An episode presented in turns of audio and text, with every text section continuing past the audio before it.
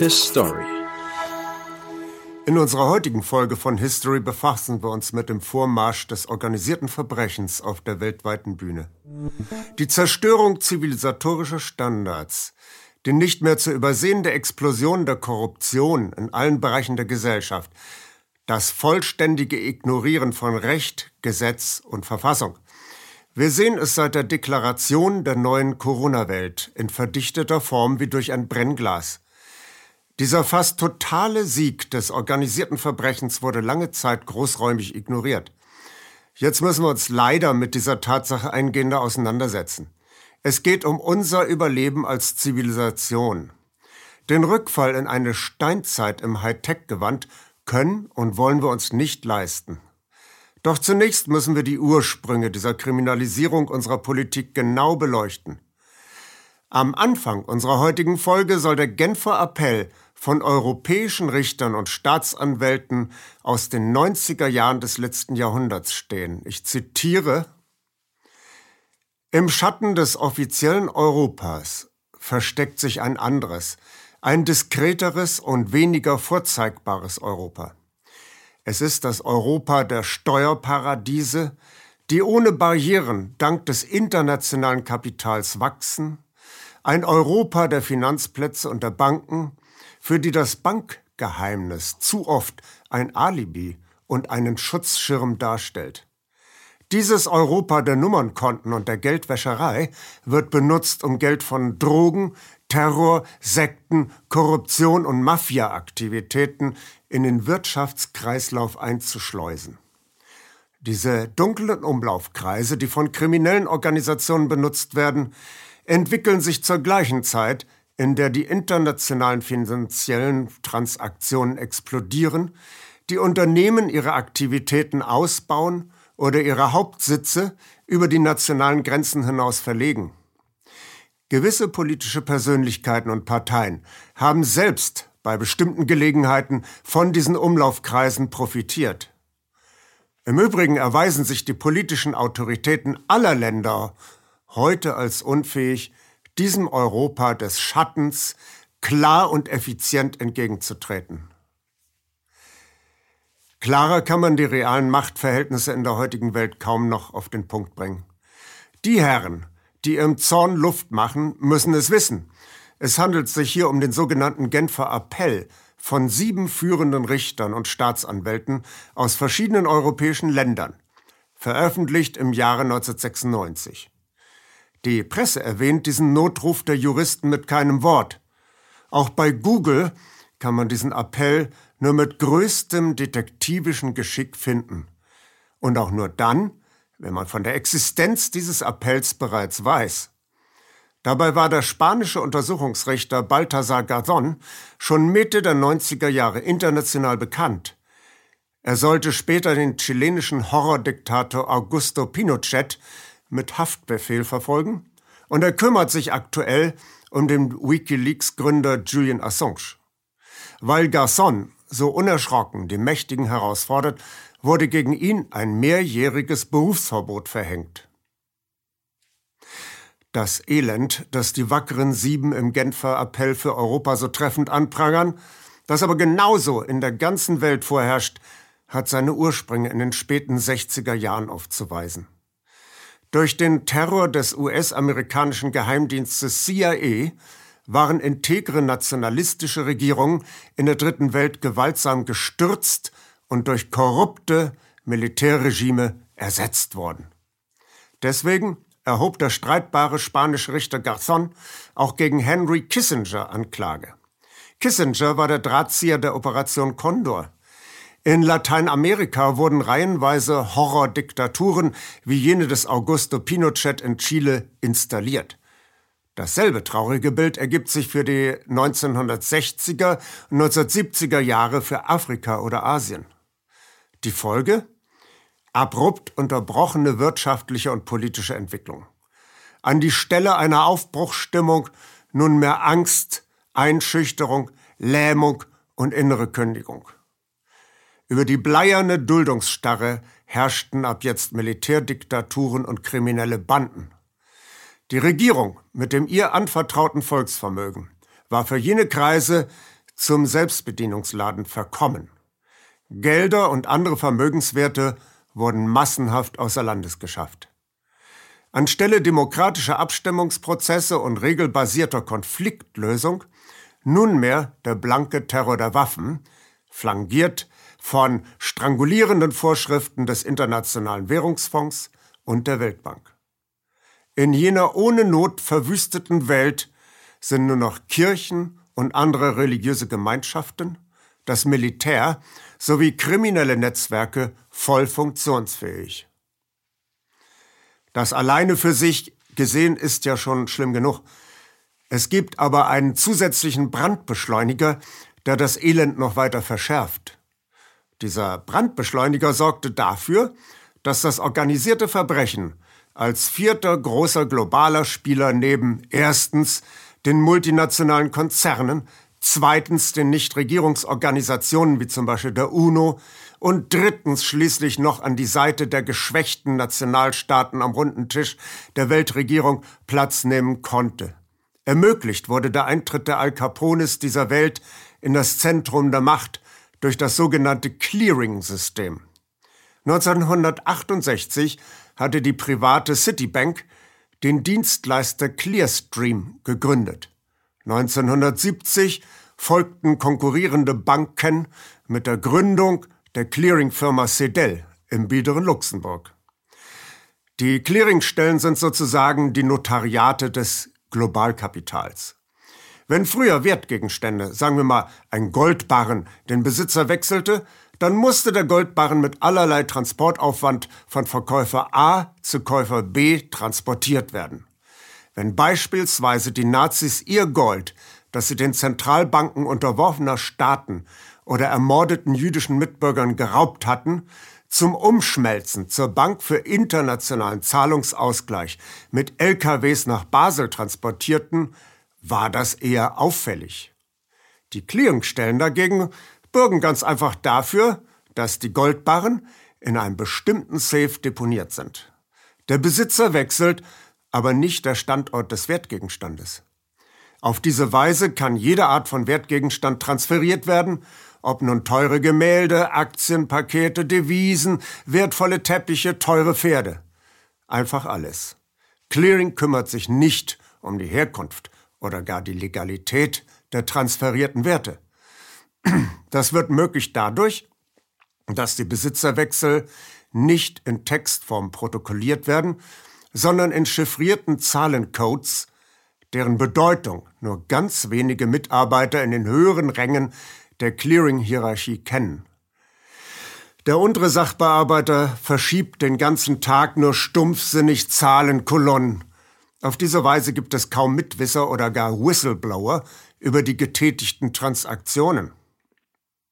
Passend zur Einrichtung dieser Clearingstellen sorgte die Gründung des weltweiten Kontoführungssystems SWIFT, das steht für Society for Worldwide Interbank Financial Telecommunications, im Jahr 1973 für sichere Pfade, auf denen Kontobewegungen weltweit über 11.000 angeschlossene Banken abgewickelt werden können.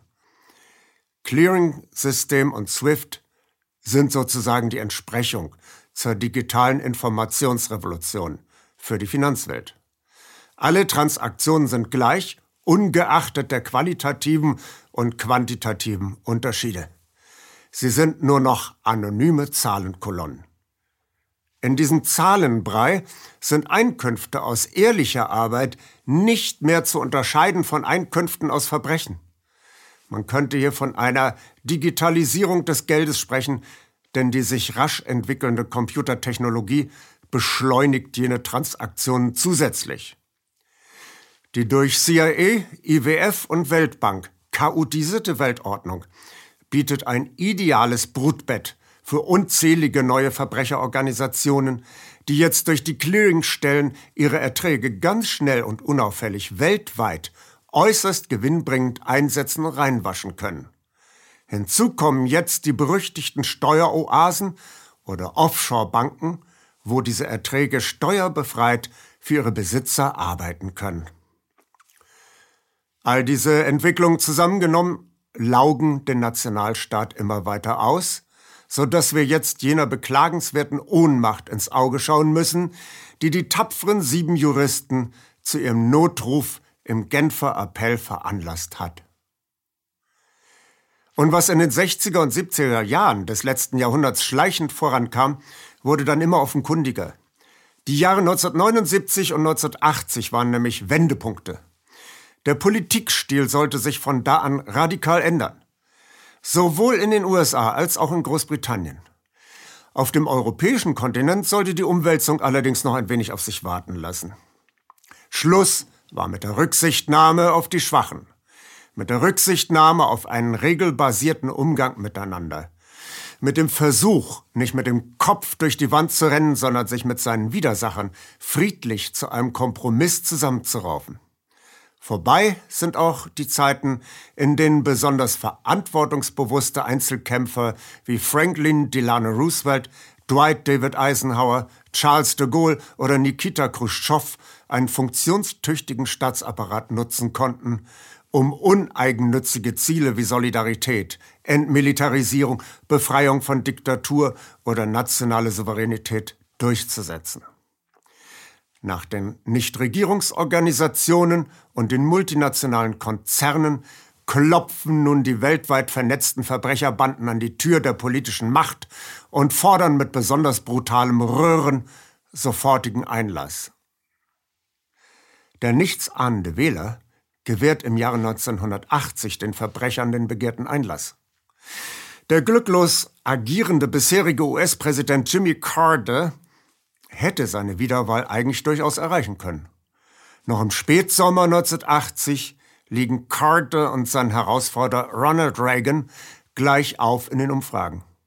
Und das, obwohl in der US-Botschaft im revolutionären Teheran 55 Geiseln von iranischen Garden gefangen genommen wurden. Und obwohl dann der Versuch, durch das amerikanische Militär die Geiseln zu befreien, kläglich im Wüstensand gescheitert war. Carter und sein Team hatten schon lange heimlich Kontakt mit den Geiselnehmern angebahnt. Und es sah ganz so aus, als sollten die amerikanischen Geiseln noch vor dem Wahltermin im November 1980 gegen ein stattliches Lösegeld freikommen. Das wäre eine wahre Oktoberüberraschung geworden. October Surprise ist in den USA ein feststehender Begriff.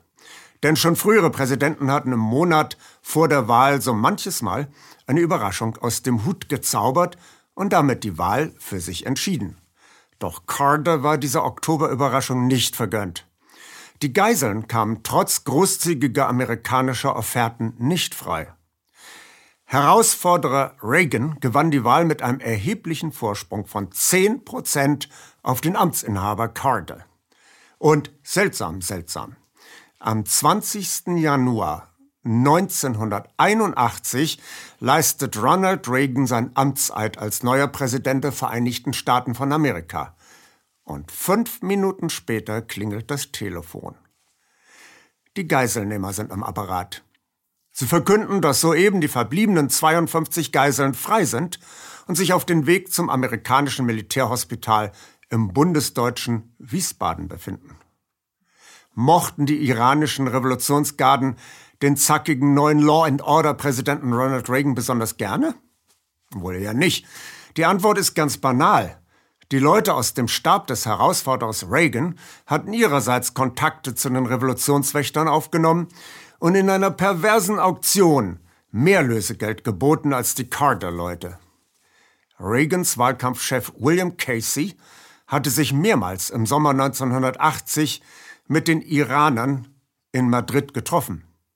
Die bedauernswerten Geiseln mussten einige Monate länger leiden und bangen, damit Ronald Reagan Präsident werden konnte. Für diese Heldentat belohnt Reagan seinen Schildknappen Casey mit dem Job des Direktors der CIA. Und nun kommen wir auf die Clearing-Institute zurück.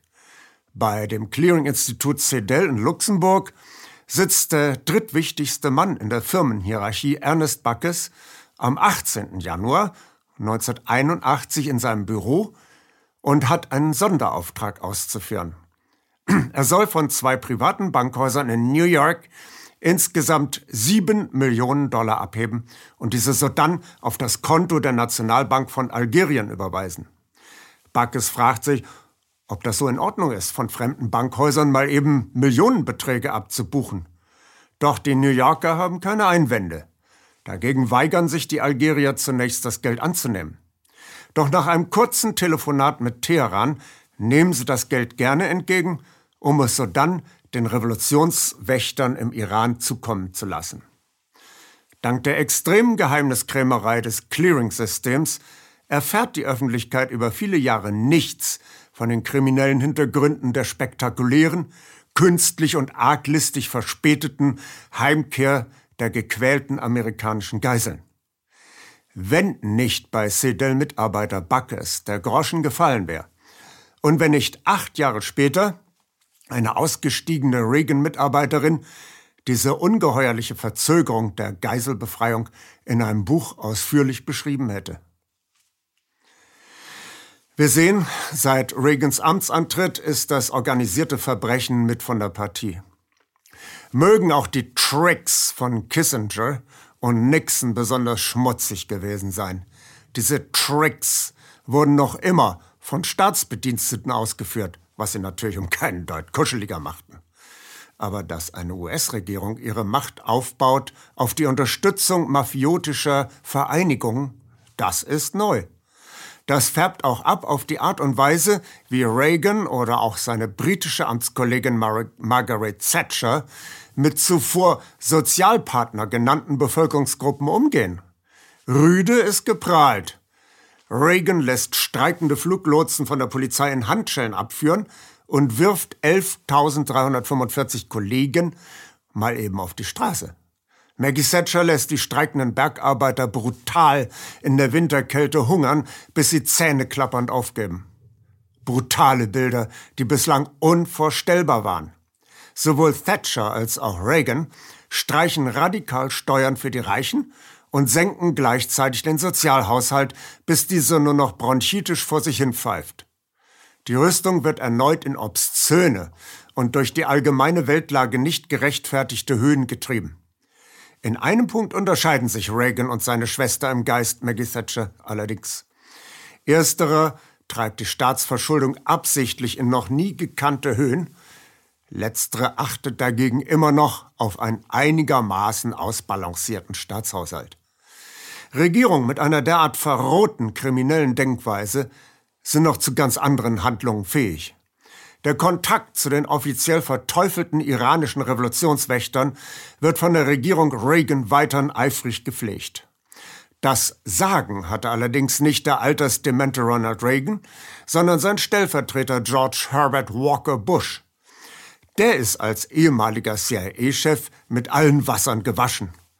Bush hat sich seinen eigenen Sicherheitsrat zusammengestellt, die Special Situation Group, Bush war der wirkliche Chef, wie ein Insider bekannte.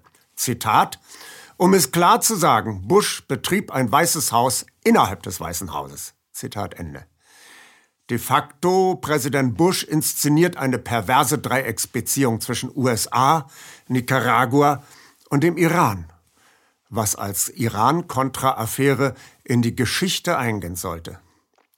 Es gelingt zunächst einmal der sandinistischen Befreiungsbewegung in Nicaragua im Jahre 1979, den bisherigen ultrakorrupten Diktator Somoza zu vertreiben und so dann eine demokratische Koalitionsregierung zusammenzustellen.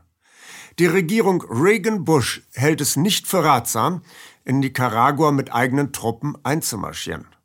Sie gründen eine faschistische Terrormiliz, der sie den Namen Contras verleiht, weil ihr einziger Programmpunkt darin besteht, mit aller Gewalt die Sandinisten auszulöschen. In einem unbeschreiblich brutalen Abnutzungskrieg wird die junge Demokratie in Nicaragua zermürbt. Vergewaltigung, Ausstechen von Augen, Abschlagen von Gliedern, Brandschatzung, alles ist drin.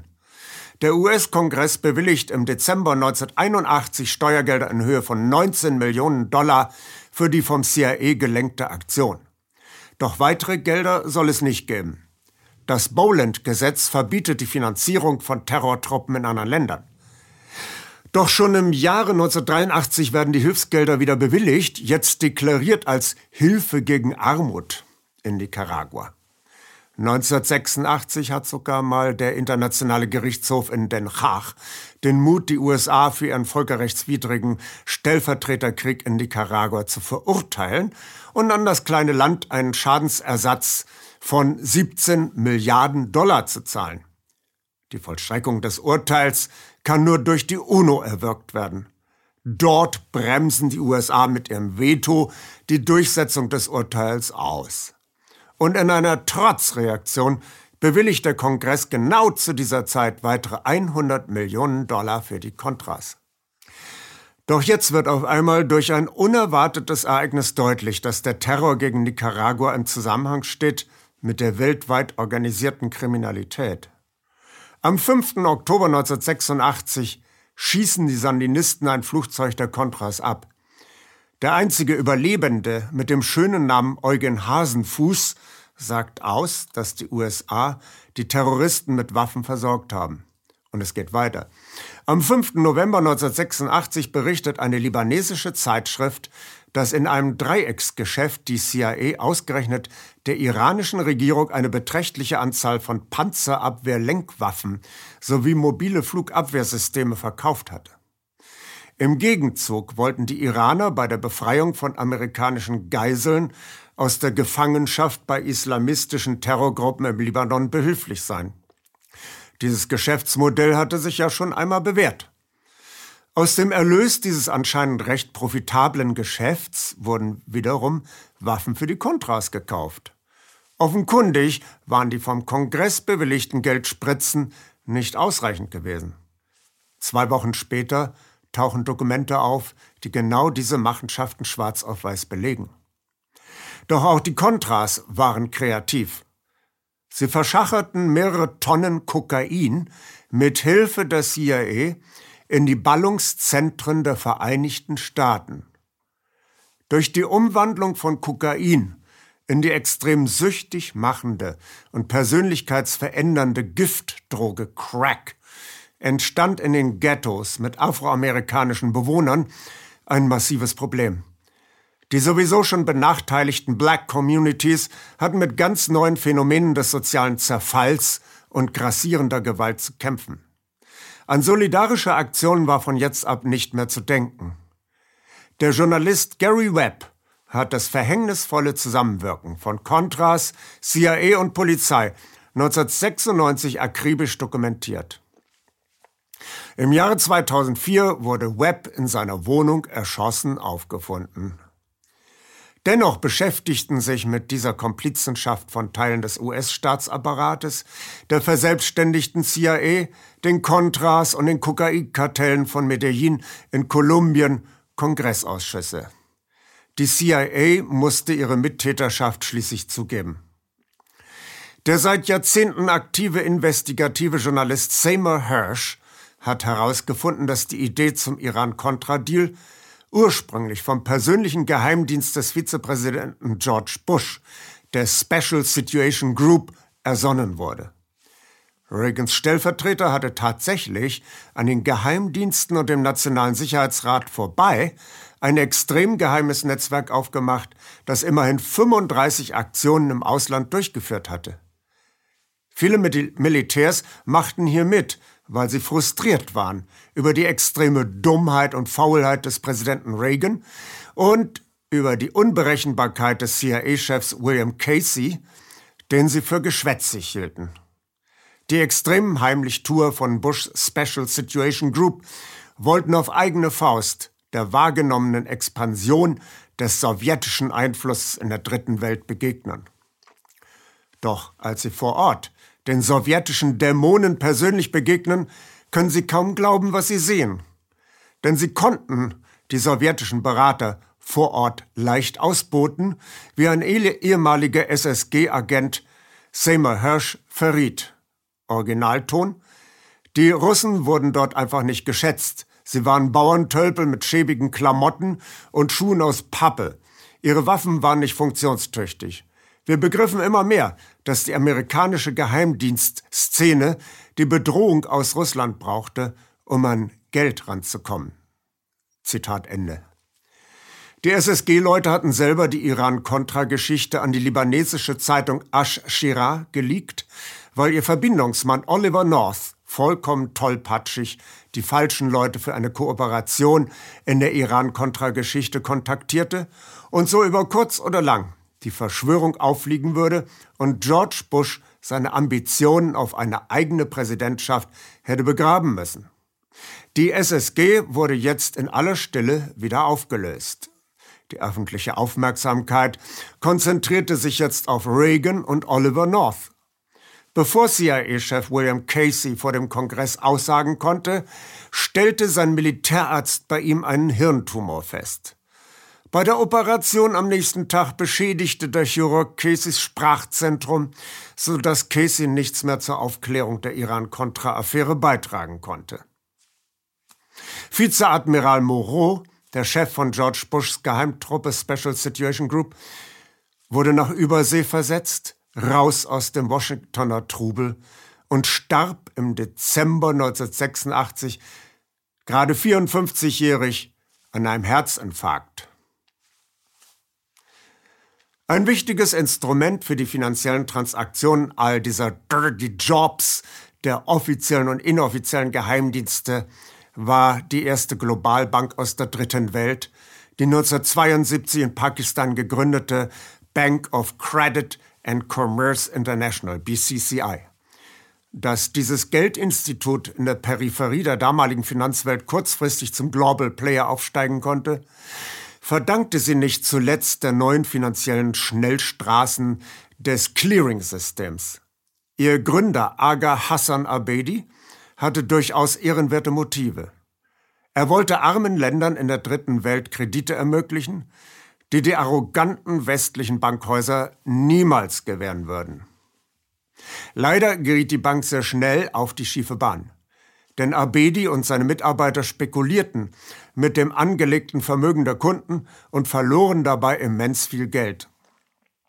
Sie benutzten frisch angelegtes Geld, um die alten Löcher zu stopfen.